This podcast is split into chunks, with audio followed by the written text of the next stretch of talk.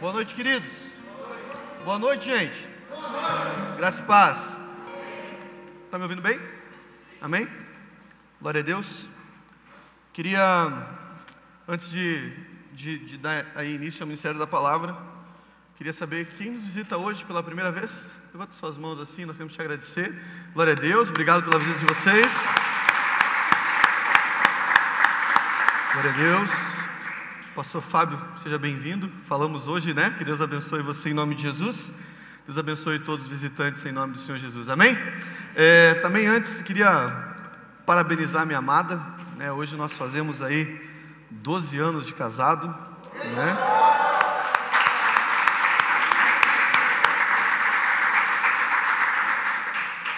Pensa essa mulher me aguentar por todo esse tempo, gente. A coroa que não está preparada para ela lá no céu. Eita glória! Falei para ela ontem que ela era uma mulher de sorte por ter casado comigo. Ela disse que a recíproca é verdadeira, que eu também sou muito abençoado. Amém? Glória a Deus. Obrigado, gente, por todo o carinho que vocês demonstraram para nós hoje né, na, na, nas redes sociais, nos parabenizando, nos felicitando, fiquei muito honrado. Queridos, no banco aí da frente, para os visitantes, tem aí uma, uma fichinha, um formulário, você pode preencher esse formulário e depois você troca ali na frente, ali no balcão de informações, por uma lembrança, nós queremos dar uma lembrancinha para você. Então, se você quiser, você preenche esse formulário aí e depois troca por uma lembrança ali na frente. Amém? Queria que você abrisse comigo então a palavra de Deus, livro de Mateus, capítulo 13. Glória a Deus. Tão bom poder estar com vocês. É, temos que orar, né? É, a gente está bem preocupado aí. Acredito, acredito que haverá mesmo uma mudança da bandeira, né? Então, talvez, talvez você e eu somos muito privilegiados, porque eu acredito mesmo que esse final de semana a gente vai ter que se reunir de forma online. Mas a gente vai avisando, vamos conversando nas redes sociais, vamos conversando nos grupos e você vai sendo avisado de como vai funcionar. Amém?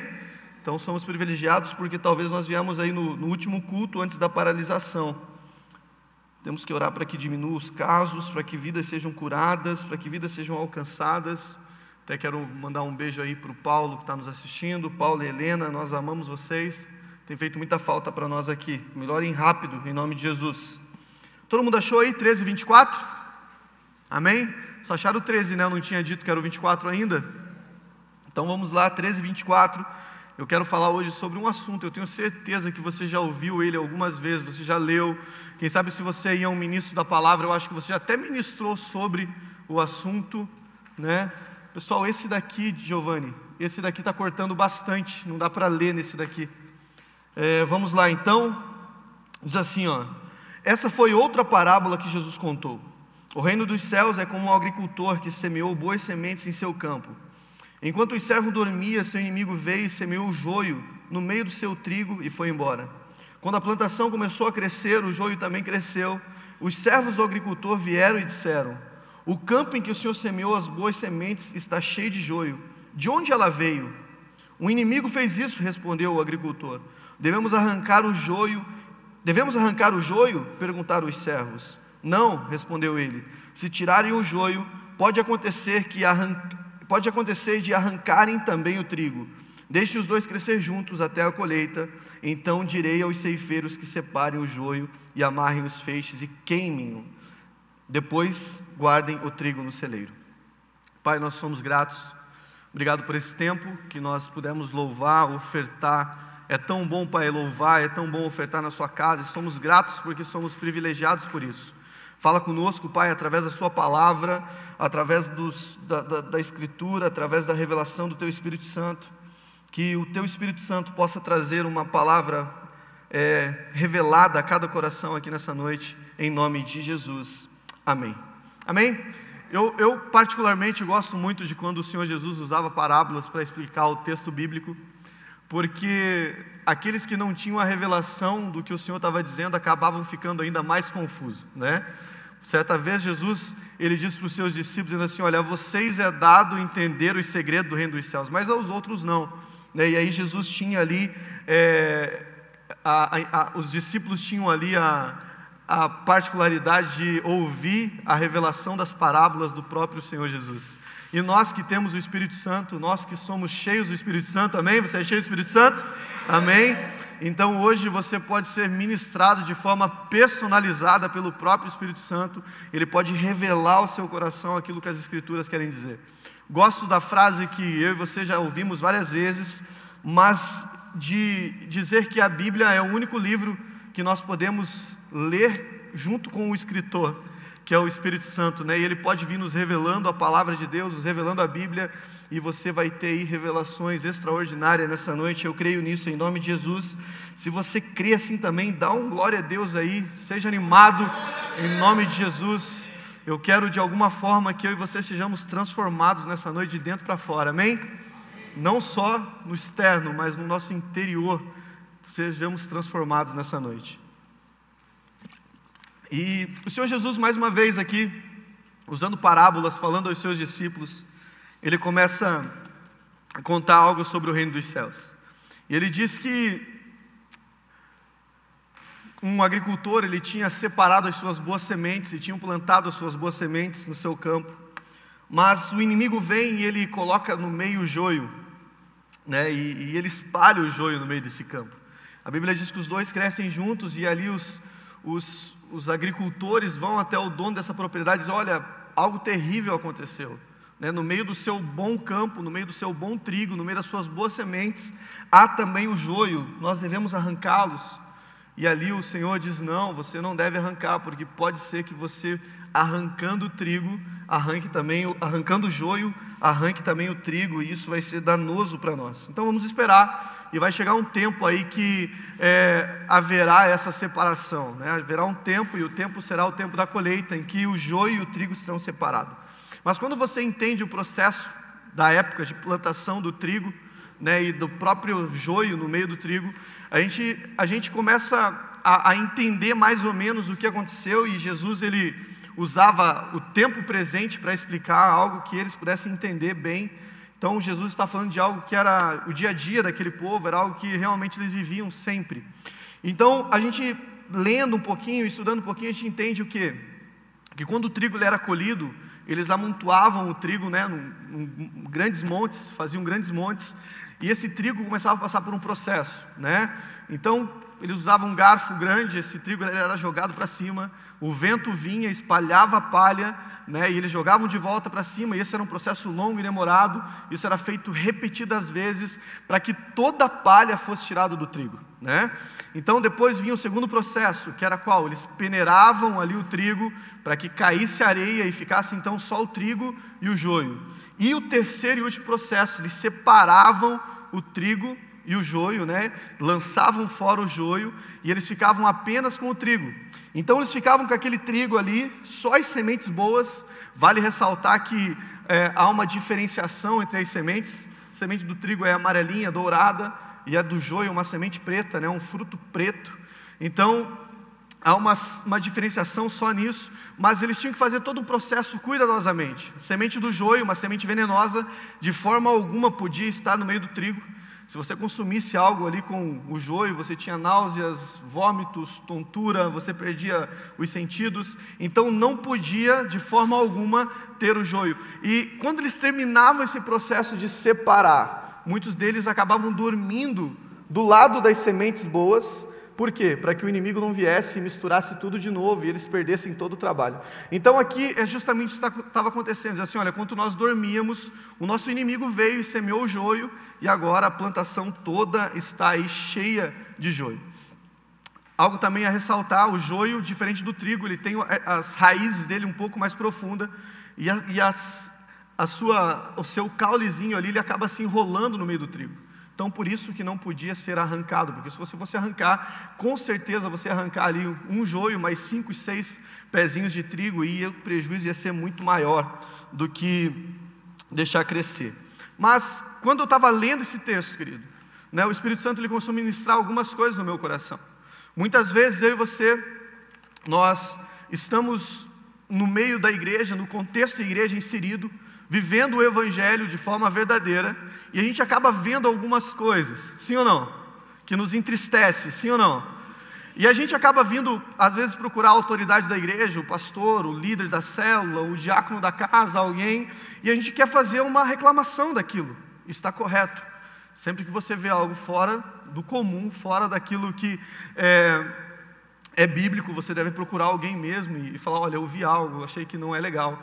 Mas o que acontece? Às vezes as pessoas vêm para nós e trazem essa reclamação, essa queixa, como se fosse algo novo como se fosse algo da igreja em específica, a igreja é, propriamente dita, comunidade de semear hoje. Né? Então, eu vou dar um exemplo. Uma vez eu, conversando com um rapaz que tinha vindo do crime, e ele, ele se converteu e, e agora estava uma benção na igreja, e ele me procurou e a gente sentou na sala, conversamos, ele falou assim, pastor, o que mais me escandaliza na igreja é a falta de palavra que os evangélicos têm. Né? Nem no crime havia isso. Eu estava no crime e aquilo que nós falávamos tinha que acontecer. Mas na igreja vocês são diferentes, vocês falam uma coisa, fazem outra, e, e aquilo para ele era novidade. Amém? Só que, biblicamente, essas coisas não são novidades. Biblicamente, o joio ele está inserido no meio da igreja desde o princípio. E quando nós lemos alguns textos, por exemplo, como 1 Coríntios, abra comigo aí, 1 Coríntios capítulo 5, você vai ver como é, o, o joio, o pecado, infelizmente, não é algo novo, ele já existe no meio do povo de Deus há muito tempo. 1 Coríntios capítulo 5, versículo 1. Obrigado, filho. Achou aí? Comenta-se por toda parte que há imoralidade sexual em seu meio Imoralidade que nem mesmo os pagões praticam. Sabe-se de um homem entre vocês que manteve relações sexuais com a própria madrasta. Então, olha o que Paulo está escrevendo à igreja do Coríntios. Está dizendo assim, gente, a imoralidade que há no meio da igreja é tão escandalosa que nem os ímpios praticam tal coisa. E a gente está falando da primeira igreja, gente. A primeira igreja, a igreja primitiva, aquela que tinha acabado ali de sair, né? De conhecer Jesus, de ter visto as maravilhas. Paulo é um pouquinho depois de Jesus, 60, 70 anos depois de Cristo, mas muitos deles viram tudo que Jesus fez. Muitos deles estavam ali com a memória fresquinha de tudo que o Senhor tinha feito naquele tempo. E Paulo agora escreve à igreja dizendo assim: olha, a imoralidade que tem no meio da igreja é tamanha que nem no meio dos ímpios teve. E aí ele usa um, um exemplo dizendo assim: olha, inclusive tem um homem aí que mantém relações com a mulher do pai. Então ele está falando de um nível de imoralidade terrível, né, que não era visto nem no meio do povo que não servia ao Senhor Jesus. E infelizmente, querido, nos dias de hoje, a prática do pecado, e inclusive a imoralidade sexual, ela acaba sendo terrivelmente parecida com essa. Né, a gente vê, e aqui eu não quero julgar ninguém, amém, querido? Se o Espírito Santo falar com você, arrependa-se, se converta e viva em santidade. Mas às vezes a gente está aqui na igreja com cara de santão e aqui em cima, irmãos, tudo parece ser mais santo, sim ou não? Quando você olha daqui de cima, não, não, não, inspira um ar de santidade? Sim, mas a nossa vida tem que inspirar esse ar de santidade na presença do Senhor e não apenas numa aparência. Temos que viver de forma real na presença do Senhor. Muitas vezes a gente sobe aqui como qualquer um, fazendo coisas erradas, estando em pecado, e a Bíblia condena essas coisas. Eu acho interessante o livro de Apocalipse, onde o Senhor escreve, diz assim: ó, aquele que se santifica, se santifique ainda mais. Mas aquele que está no pecado, que descambe de uma vez, que vá de uma vez para o pecado, mas pare de brincar com as coisas do Senhor. Sabe, acho interessante que o livro de Coríntios também diz que não há associação entre as coisas de Deus e as coisas do mundo. Ou nós servimos ao Senhor, ou nós servimos ao mundo. Ou a gente anda em santidade, ou a gente anda em pecado. Não tem como as duas coisas caminharem juntas. Então, Paulo está dizendo assim: olha, a igreja hoje está dessa forma, e nós estamos falando há dois mil e poucos anos. Mas quando olhamos para a nossa igreja hoje, o que há de diferente com a igreja primitiva? Muitas semelhanças. Né, quando olhamos para o povo no deserto, murmurando e reclamando, porque estava, né, não tinha aquilo que eles queriam, mas eles tinham aquilo que Deus queria, amém? Deus fazia sair água da rocha, Deus fazia cair comida na cabeça dos caras, mas eles não tinham o que eles queriam e eles murmuravam e reclamavam. Nós não somos diferentes da igreja do deserto. Quando não temos aquilo que queremos, o que fazemos? Fala comigo aí o que a gente faz. Murmura e reclama. Por quê? Porque não temos aquilo que queremos, não temos aquilo que desejamos, mas eu louvo a Deus porque temos aquilo que Deus quer e não o que nós queremos. Amém? Você pode dizer amém? Glória a Deus por isso. Então, a gente olha então no livro de Apocalipse, capítulo 2, versículo 19. É, apóstolo João na ilha de Patmos, tendo a revelação do Apocalipse, e Deus falando sobre a igreja de Tiatira. Abra lá comigo. Apocalipse 2,19. Esse texto aqui é forte e pesado demais, gente. Forte e pesado demais, mas é importante eu e você lermos ele. Olha o que diz: Sei de tudo que você faz, vi o seu amor, vi a sua fé, vi o seu serviço e a sua perseverança, e sei como você tem crescido em todas as áreas. Contudo, eu tenho contra você uma queixa você tem permitido essa mulher, a Jezabel, que diz ser profetisa, que faça os meus servos desviarem. Ela os ensina a cometer imoralidade sexual e comer alimentos oferecidos a ídolos. Então o que ele está dizendo, gente? Vocês são legais, vocês são uma igreja bacana, né? Vocês têm perseverado, vocês têm lutado até o fim, vocês têm, são uma igreja perseverante. Porém, ainda existe alguns de vocês que se deixam ser levados pelo espírito de Jezabel aquela que infiltra a imoralidade sexual no meio de vocês, aquela que ensina falsas doutrinas, falsos, falsas doutrinas no meio de vocês. E quando a gente de volta traz aqui para o nosso meio, querido, para a nossa realidade, a, a, gente tem muito disso hoje, infelizmente, né? onde a internet é algo legal, sim ou não? Sim ou não, irmão? Sim, glória a Deus pela internet, né?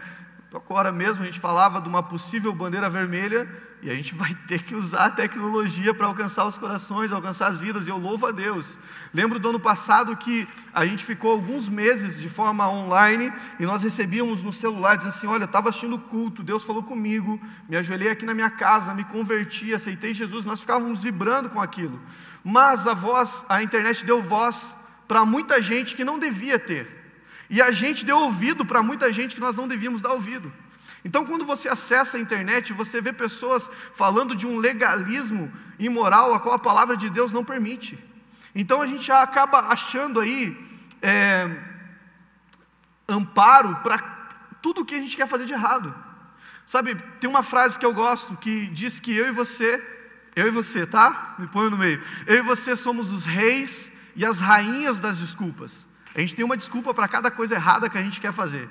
E a gente tem uma desculpa mesmo. A gente vai na internet, busca a base bíblica. Né? O irmão que não gosta de ofertar vai entrar na internet e vai achar um cara falando que ofertar não é bíblico. O irmão que não quer dizimar vai entrar na internet e vai achar um cara falando que dízimo não é bíblico. O irmão que quer adulterar vai entrar na internet e vai achar textos, né?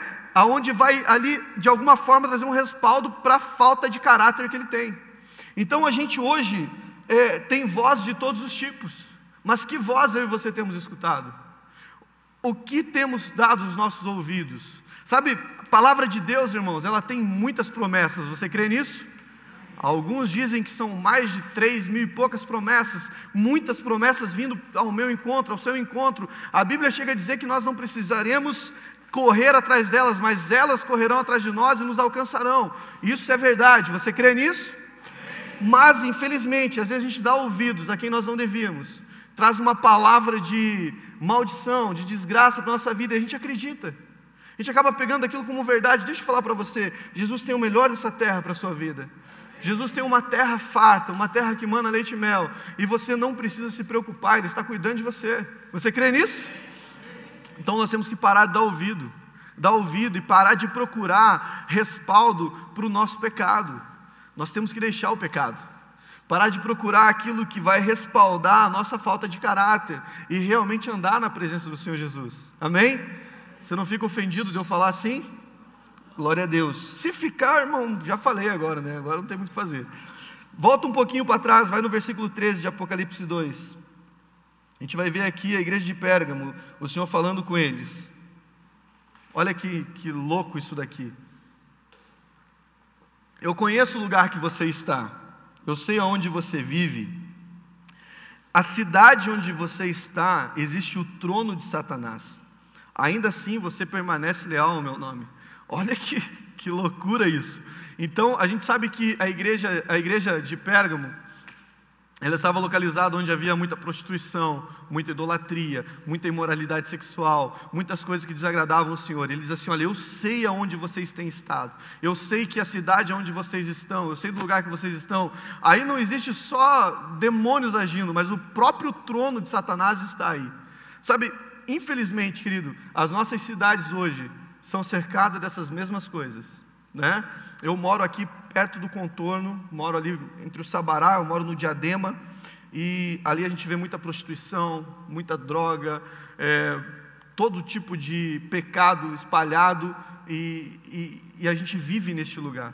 Mas o que, que você precisamos fazer? Não nos corromper, não nos corromper, não nos deixar levar porque todo mundo faz.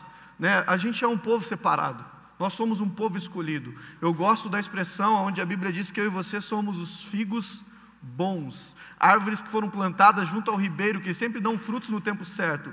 Raça eleita, povo santo, nação escolhida, sacerdócio real, todos esses adjetivos estão sobre nós. Amém? Então eu e você precisamos entender de uma vez por todas, né? É, Salmos capítulo 2 diz assim: ó, um decreto foi escrito, né? E eu te declarei meu filho, e eu te dei como herança as nações. Tudo que tem nessa terra te pertence menos o pecado. Você pode viver livre dele. Então, o que eu quero dizer é que nós estamos introduzidos numa sociedade onde o pecado virou algo comum, certo? As pessoas dizem assim: ah, mas todo mundo faz, todo mundo pratica. Né? Eu que vivi num ambiente de empresa, de fábrica, né? Era, a gente tem um termo, quem sabe até um pouco é, vulgar, que a gente falava assim: eu sou peão de fábrica, né? É, então a gente que viveu nesse contexto sabe como que era, os happy hours, os churrascos na empresa, né? Se você não fizesse parte de todo aquele pecado, de toda aquela bagunça, parece que você que estava errado, porque todo mundo fazia. Então nós estamos inseridos num texto, num, num contexto de sociedade, aonde ela nos empurra à prática do pecado. Mas eu e você precisamos saber quem nós somos. Eu e você precisamos ter uma identidade. Falamos muito sobre identidade no culto de sábado. A pastora ministrou para as irmãs e falou muito sobre isso. Né? Saber quem você é, saber quem foi que te gerou, quem foi que te escolheu, quem foi que te chamou. E você vai ver que você não precisa estar, você pode até estar nessa cidade, mas você não precisa estar inserido no contexto do pecado. Amém? Você crê nisso? Vai comigo, por favor, em 2 Pedro 2. 2 Pedro Bem facinho de você achar, irmão. Segunda Pedro é depois de 1 Pedro. Segunda Pedro, capítulo 2, versículo 1.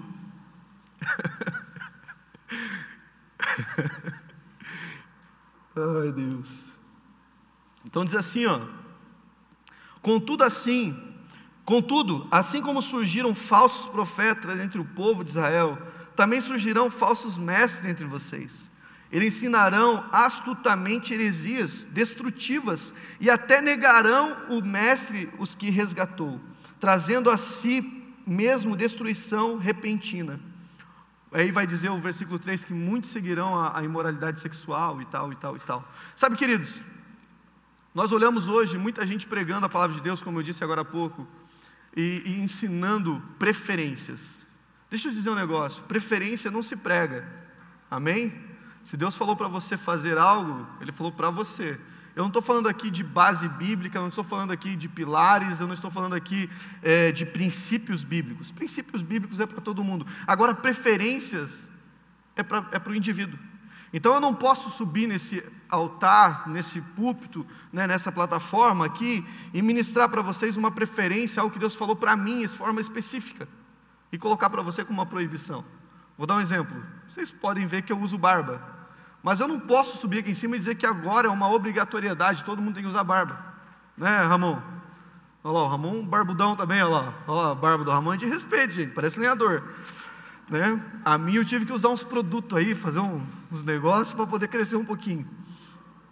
Deu certo. Mas eu não posso pregar, porque isso é uma preferência, eu gosto. Isso é o que eu gosto. Da mesma forma, eu não posso trazer uma proibição para vocês que Deus falou comigo. Né? E hoje, infelizmente, a gente vê muitas pessoas pregando preferências, pregando assuntos que Deus falou para elas. e não para a igreja. E a gente pode classificar isso como falsos profetas. Por quê? Porque traz o engano, traz a mentira para a igreja. Né, essa semana eu conversava com, e a gente vai ter aí, logo logo, a noite dos casais, amém? Eita glória! Onde nós vamos falar aí abertamente sobre sexualidade, né, sobre o tema, vamos explicar com bases bíblicas e verdades bíblicas, né, é, aquilo que pensamos. Já anota na sua agenda aí, 12 de julho, dia dos namorados, você leva a esposa a almoçar e depois vem para a igreja para aprender, amém? Amém? Aí, irmã, essa é a hora que você cutuca e faz assim: você ouviu a parte do almoçar bem? Né? Você ouviu bem essa parte aí? Me leva a jantar, almoçar, né? Comer um bom restaurante. Hoje eu fiz uma graça, peguei a minha varoa, foi para assim: a varoa, seguinte, hoje nós vamos almoçar fora. Fui no restaurante aí, passei o cartão de crédito, falei: deixa que o meu eu do futuro paga né? Mas aí já recebi uma bênção, o eu do futuro foi liberto, em nome de Jesus, né? Aí, ó, a Raquel está dizendo que a, a, gente vai ter um jantar para os casais à noite também, né, querida? Glória a Deus. Vocês são chique mesmo, hein? Então, que, por que eu entrei nesse assunto? Porque a gente tem ouvido é, coisas que foram pregadas para os casais como preferência, proibições a qual não existe né? É, coisas absurdas, irmãos. Então a gente vai ter que realmente é, entender que é, preferências não se pregam, a gente se prega o que? A verdade, o caminho, a vida, a palavra de Deus, aquilo que realmente são princípios da palavra de Deus. Amém? Amém, queridos? Glória a Deus por isso. Ainda falando sobre falsos ensinos, abra comigo em 1 Coríntios 11.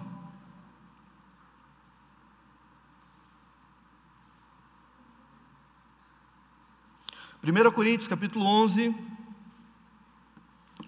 versículo 18.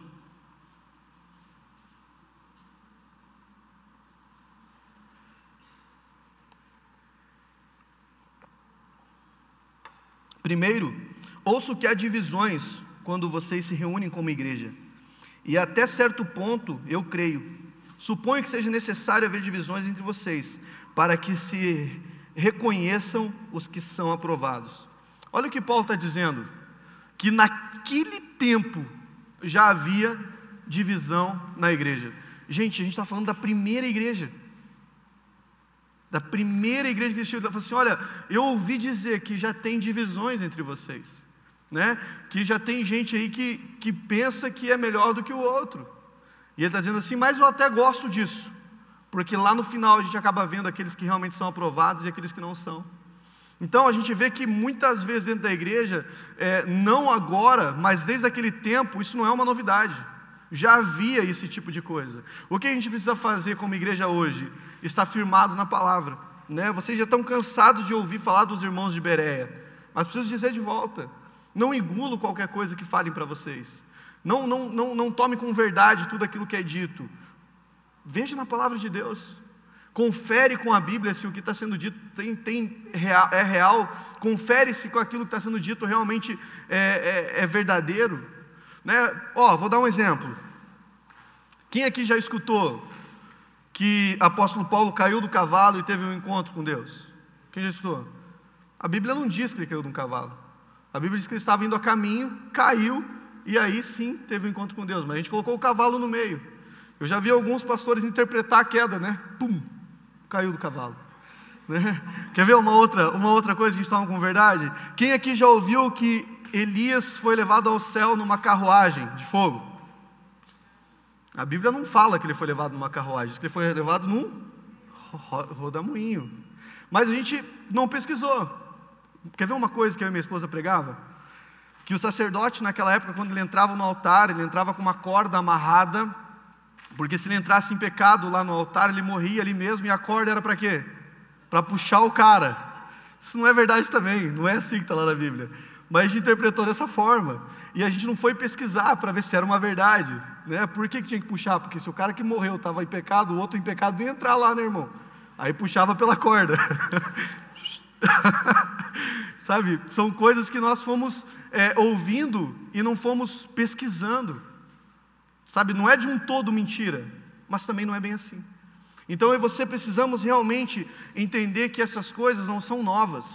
São coisas que existem já há muito tempo, desde a igreja antiga, mas nós somos a geração, a, a geração atualizada disso tudo, amém?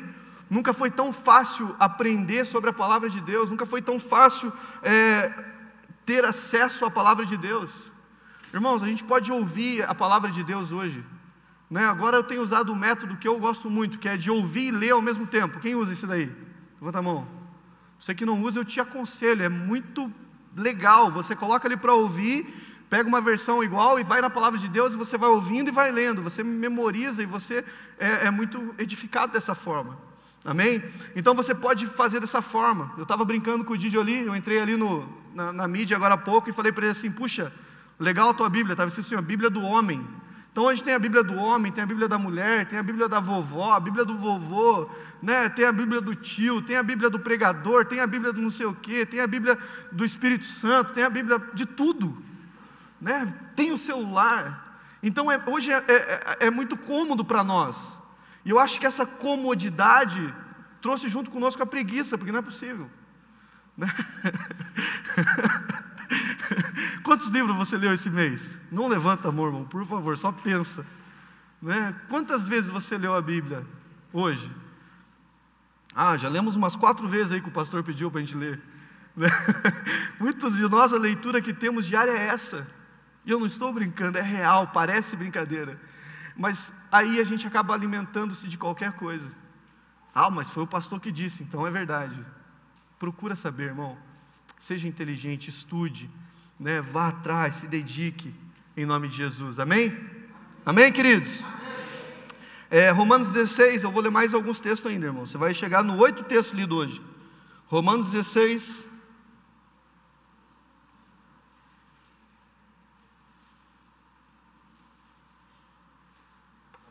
Dezessete. Romanos 16, versículo 17, diz assim: ó. E agora, irmãos, peço-lhes que tomem cuidado com aqueles que causam divisões e perturbam a fé, ensinando coisas contrárias ao que vocês aprenderam. Fique longe deles. Esses indivíduos não servem a Cristo, o nosso Senhor, mas apenas os seus próprios interesses, enganos inocentes com as palavras suaves de bajulação. Meu Deus, esse texto é muito forte. Então, dizendo assim, gente, tomem cuidado. Vai vir pessoas que vão pregar não aquilo que é real, mas vão pregar aquilo que você quer ouvir. E essas pessoas não passam de bajuladores. Né? Irmãos, eu, eu, eu, eu acho fantástico quando eu vou sentar, por exemplo, com o meu pastor e fazer o meu discipulado. Né? Eu tenho toda semana, inclusive é amanhã, orem por mim. Né? Mas eu acho fantástico quando eu sento com o meu pastor e ele fala assim: Marcos, cara, você está de parabéns, mano. Igreja está top, as coisas estão crescendo, está acontecendo. Não é bacana, irmão? Sim ou não? Mas quando eu sento com ele, ele fala assim: Nossa, seu irmão está feio, hein? Pelo amor de Deus, o que está acontecendo com o irmão? Cara, tem que voltar a ensinar coisas primárias para você. Eu não gosto, mas eu sei que é necessário. Eu sei que é importante para a minha vida, eu sei que é importante para o meu crescimento, eu sei que ele não, não vai me bajular, não vai passar a mão na minha cabeça, porque aquele que só te bajula, só te aprova em tudo, toma cuidado. Toma cuidado. Aquela pessoa que só diz sim para o que você fala, toma cuidado. Também não vai sair por aí dizendo não para tudo, né, irmão? Porque a gente vira chato, né? Não, não, não, não. Mas aquele cara que nem pensa para te responder, né? Tem que tomar cuidado. Esses dias atrás, eu não sei em qual conversa que nós estávamos, e eu fiz esse teste. Sugeri fazer algo ilegal, algo contra a lei. E os irmãos falaram: não, eu acho que dá. Acho que dá para fazer, pastor, vamos para cima. falei, sério, irmão? Mas isso é contra a lei. Ah, o pastor está brincando, né? Aí já tinha falado que dava, né? falei, pois é, irmão, é assim mesmo. Então a gente realmente tem que tomar cuidado, a gente não pode dizer sim para tudo. Né? É, eu gosto de, de pensar, eu já disse isso para vocês várias vezes, que os nãos de Deus são essencial para o nosso crescimento. Né? E sempre falo que você já pensou se Deus tivesse dito sim para tudo que você pediu, onde você estaria agora? Morto, né? Teria casado com uma mulher que não era tua, né? teria ganhado dinheiro que não era teu, tinha feito coisas que não era para você fazer, né? Então, ainda bem que Deus diz não para mim e para você. Amém? Mateus 7, eu quero trazer esse texto, e esse texto já estamos caminhando para o fim, mas é essencial para aquilo que nós precisamos falar hoje. Livro de Mateus. Eu gosto muito da visão que Mateus deu para o Evangelho. Na minha opinião, eu, no meu modo de ver, eu gosto dos quatro evangelhos, o meu preferido é Mateus. Acho interessante a forma que ele trouxe a percepção dele do, do, da vida de Jesus. Então, Mateus 1, é, 7, 1 diz assim: ó, Não julguem para que vocês não sejam julgados, pois vocês serão julgados pelo mesmo modo que julgarem aos outros. O padrão de medida que adotarem será usado para medi-los. Por que vocês se preocupam com o cisco no olho do seu amigo, enquanto há um tronco em seu próprio olho? Como pode dizer ao seu amigo: Deixa-me ajudá-lo a tirar o cisco do seu olho, se você não consegue ver o tronco em seu próprio olho? Hipócrita. Primeiro livre-se do tronco dos seus olhos, e você verá o suficiente para tirar o cisco do olho do seu amigo.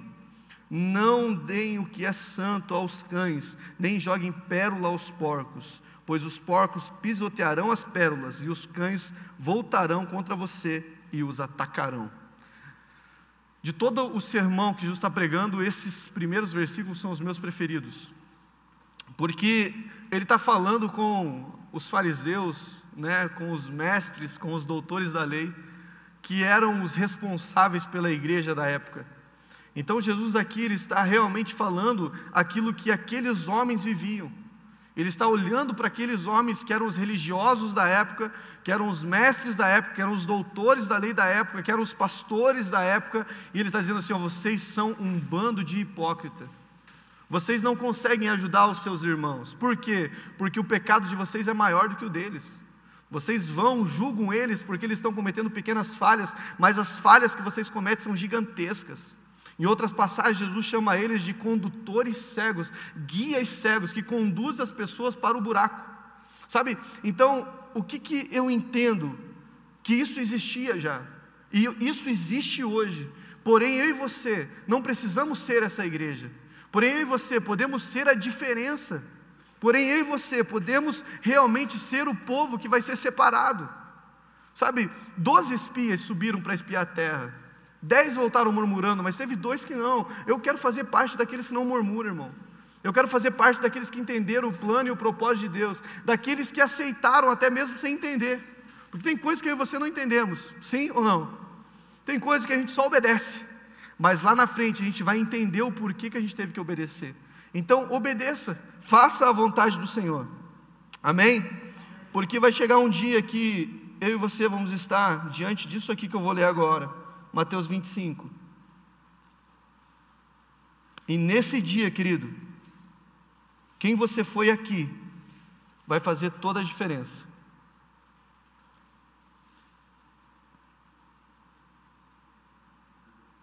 Queria chamar os meninos do, do louvor, para a gente já ir.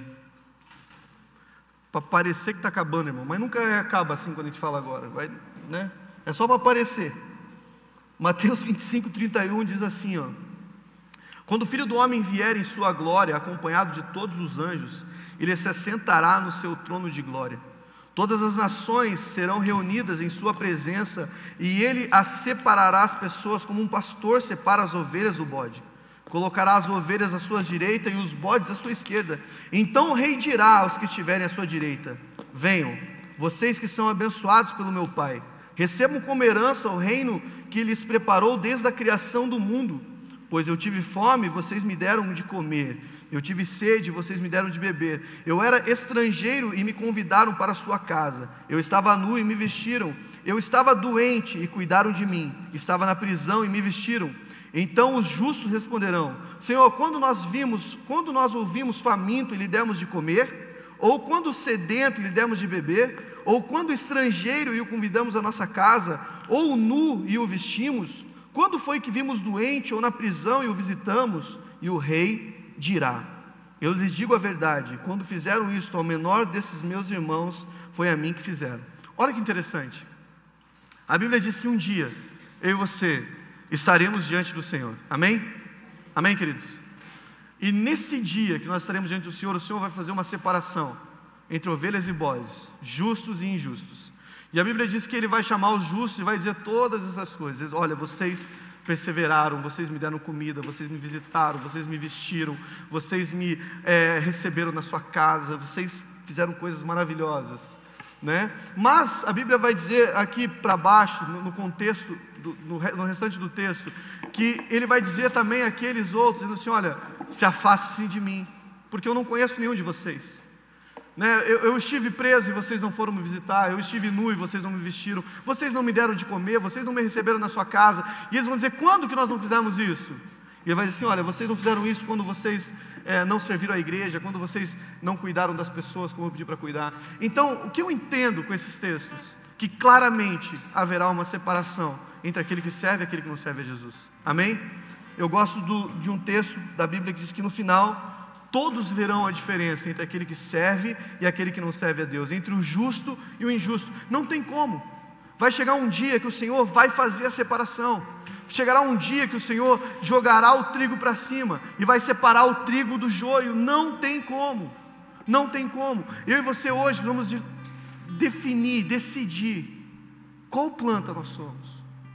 Nós somos aquela que realmente é o trigo que o Senhor classifica como boa semente, ou somos aquela que o Senhor classificou como joio e o fim dela é ser queimado, é ser jogado na fogueira, porque não tem serventia para outras coisas. Então hoje é uma noite que você precisamos decidir quem somos e onde queremos chegar.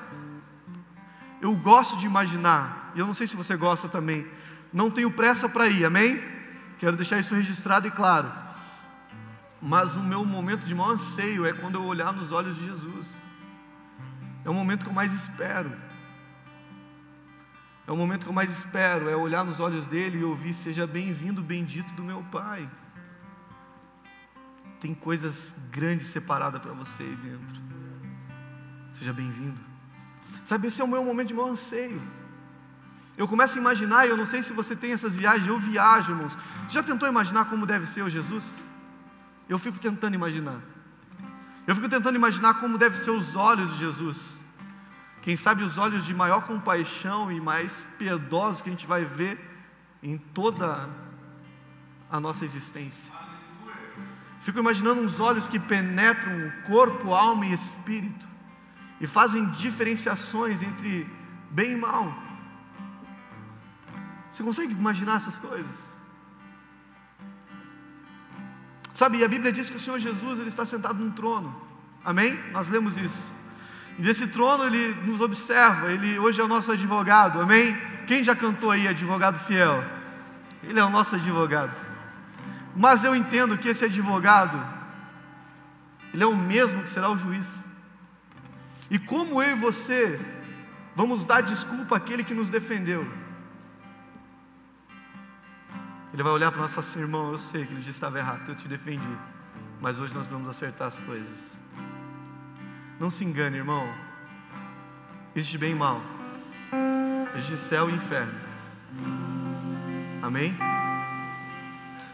Mateus 25, 31 foi o que nós lemos, e eu acho esse daqui fantástico. Baixa as luzes para mim, por favor.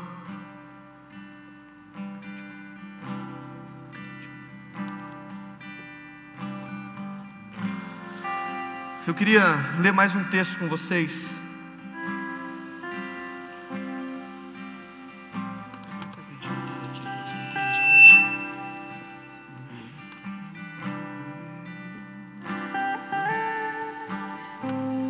Apocalipse capítulo 3, versículo 31. É um dos textos que mais me fascinam. Apocalipse 3, 21. Diz assim, ó. O vitorioso sentará comigo em meu trono, assim como fui vitorioso e me sentei com o meu Pai em seu trono. Sabe o que eu, eu imagino quando eu leio esse texto? Como eu disse para vocês, eu gosto de imaginar, mas eu gosto de imaginar Jesus sentadinho no trono, e de repente ele fala para o pai assim: Pai, vai mais para o lado aí que está chegando o Marcos e ele precisa sentar aqui comigo. E aí de repente, puxa, eu estou vendo também o Cláudio chegando, o Fábio, vai mais para o lado aí, pai, que esses caras vão sentar aqui comigo. E Jesus começa a falar os nossos nomes, o Carlos, o Alan, o Lucas. Vai para o lado, pai, que o pessoal está chegando. Porque um dia, querido, se nós formos fiéis e vitoriosos aqui, nós sentaremos no trono junto com Jesus. Você pode dar um glória a Deus aí bem forte. Pode dar uma salva de palmas para esse Jesus maravilhoso.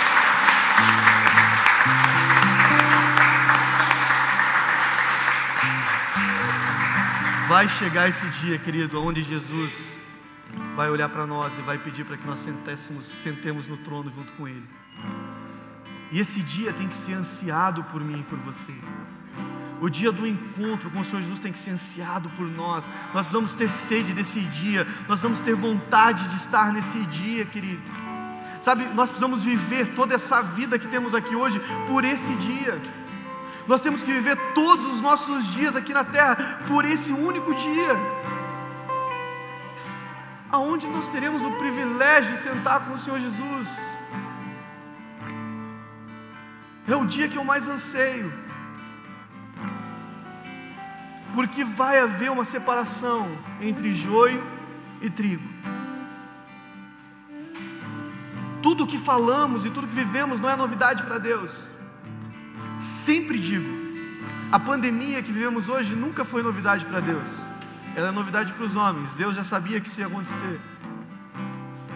As coisas que acontecerão daqui para frente não é novidade para Deus, vai ser novidade para nós que vamos viver coisas novas. E eu quero profetizar um novo tempo sobre a sua vida.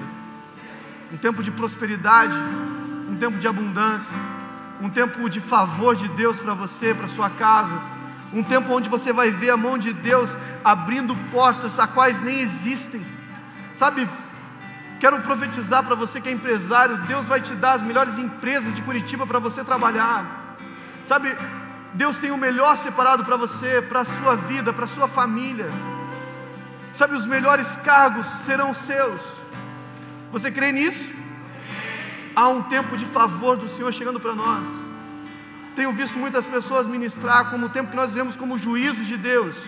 Eu acho que o tempo que nós vivemos hoje é um despertar de uma igreja que estava adormecida e Deus chacoalhou a igreja assim: vocês precisam acordar, porque o que eu vou trazer sobre a igreja, vocês vão precisar estar de pé, firmes e fortes. Então acordem, desperte para viver o novo tempo que vai vir sobre vocês. Sabe, toda vez que nós falamos de algo de Deus, Situações são criadas para nos tirar do foco. Vocês lembram qual era a frase mais usada antes da pandemia?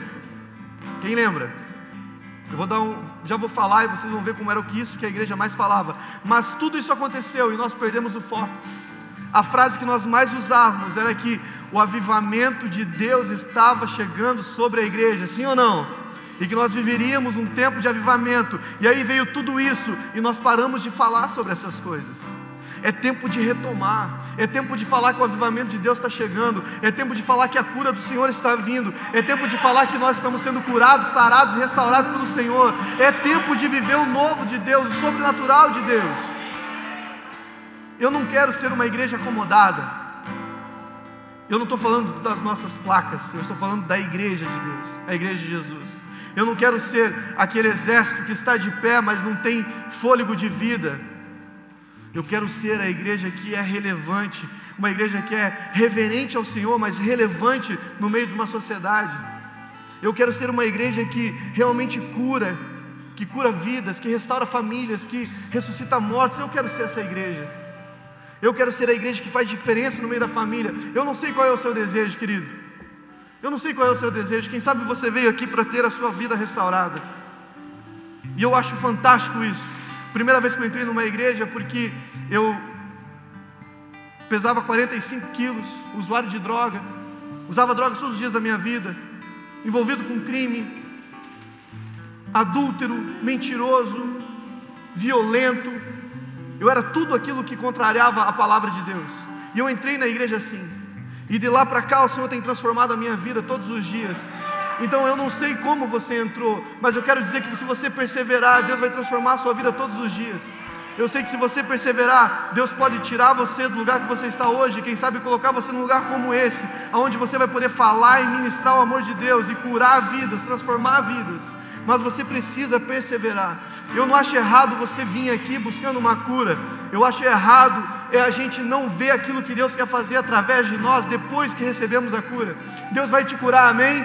Deus vai restaurar o seu casamento, Deus vai restaurar a sua família, Deus vai restaurar tudo aquilo que você precisa. Mas depois que tudo isso acontecer, lembre-se quem fez e continue, caminhe, seja agora um agente de milagre. Uma canção que eu e você cantamos, do Rodolfo, e eu gosto, que diz assim: E que das suas feridas sai um poder para curar. É isso, sabe? As nossas cicatrizes dizem quem nós somos, as marcas da, da guerra que nós lutamos vão curar outras vidas, vão curar outras famílias. Você crê nisso? Eu queria que você ficasse de pé por um instante. Nós vamos cantar uma canção. E conforme nós cantamos essa canção, eu quero que você abra o seu coração. Que você reconheça quem você é. Irmão, não é mais tempo, irmão. Não é mais tempo da gente ficar aí de mimimi, brincando de ser cristão. O diabo não brinca de ser diabo, ele quer matar, roubar, destruir, e ele tem conseguido. Então é hora de nós se posicionarmos como homens e mulheres de Deus. Somos uma igreja forte, uma igreja relevante, sim. Somos a igreja de Jesus Cristo, o Rei dos Reis, Senhor dos Senhores, o nome que está acima de todo nome. Você precisa entender essas verdades. Por favor.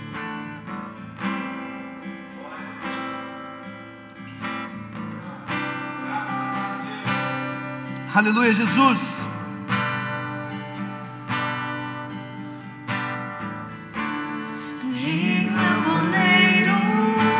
Senhor, querido.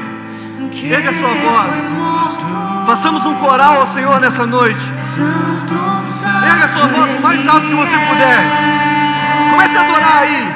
Comece a mover-se no Espírito de Deus. Um novo cântico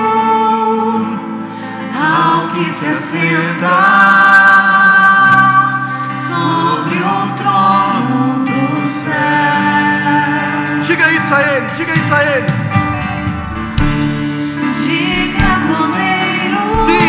Tu és digno,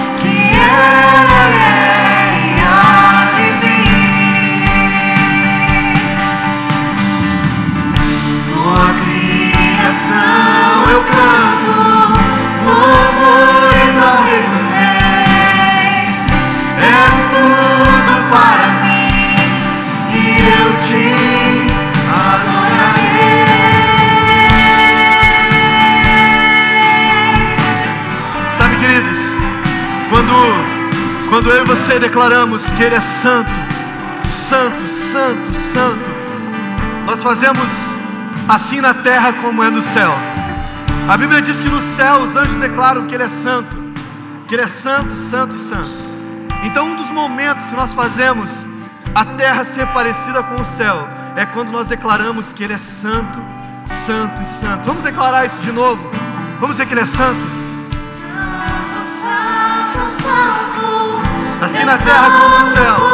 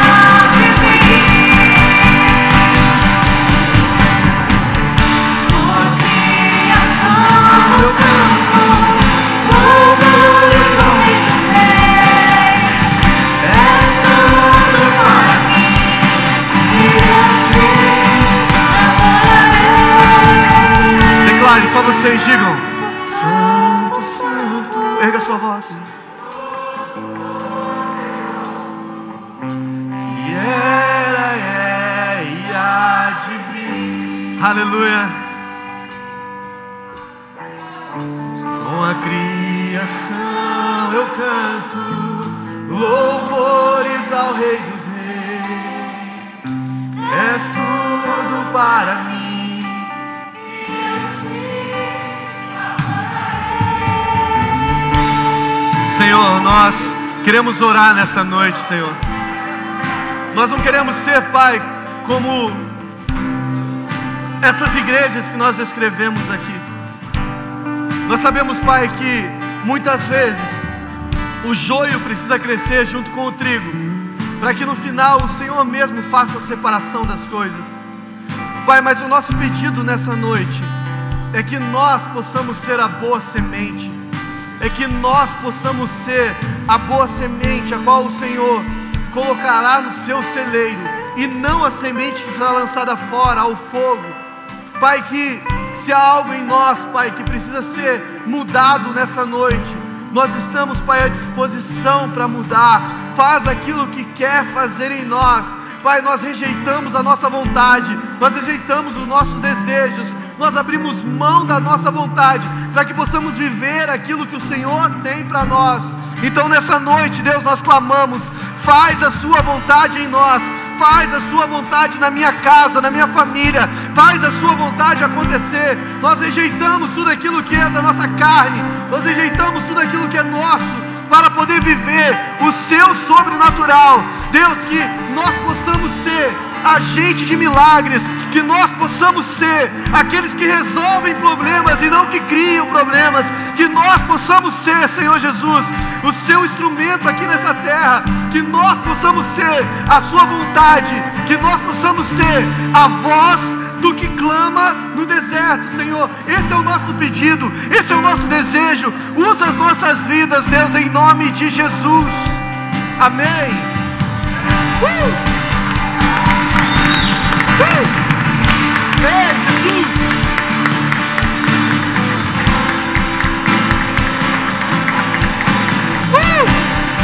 Glória a Deus. Aleluia. Aleluia. Glória a Deus. Aleluia, Jesus. Glória a Deus. Irmão, quero ver eu e você aí mastigando prego, cuspindo fogo indo para cima do capeta com tudo, amém? Essa cidade pertence ao Senhor Jesus, amém? A sua família pertence ao Senhor Jesus, nada vai mudar isso, amém? Vocês recebem essa palavra sobre a vida de vocês? Vamos aplaudir o Senhor Jesus mais uma vez. Glória a Deus, queridos. Finalizamos, obrigado. Quero agradecer a presença de todos vocês. Antes de eu orar, eu quero fazer algo que eu acho muito profético Pega aí no ombro do seu irmão aí que está ao seu lado. Faz isso agora. Fala assim, fala para ele assim, irmão. Fala, fala bem forte. Fala, irmão. Eu duvido que você pague um espetinho para mim lá fora. Ei! Isso é profético, hein? Olha só, nós estamos ali fora fazendo um espetinho, né? E eu gostaria que a hora que você saísse, se você sentiu assim de ajudar, abençoar, compartilhar, Faça isso, abençoe aí o seu irmão, né, para que ele possa comer um espetinho gostoso em nome de Jesus. Amém?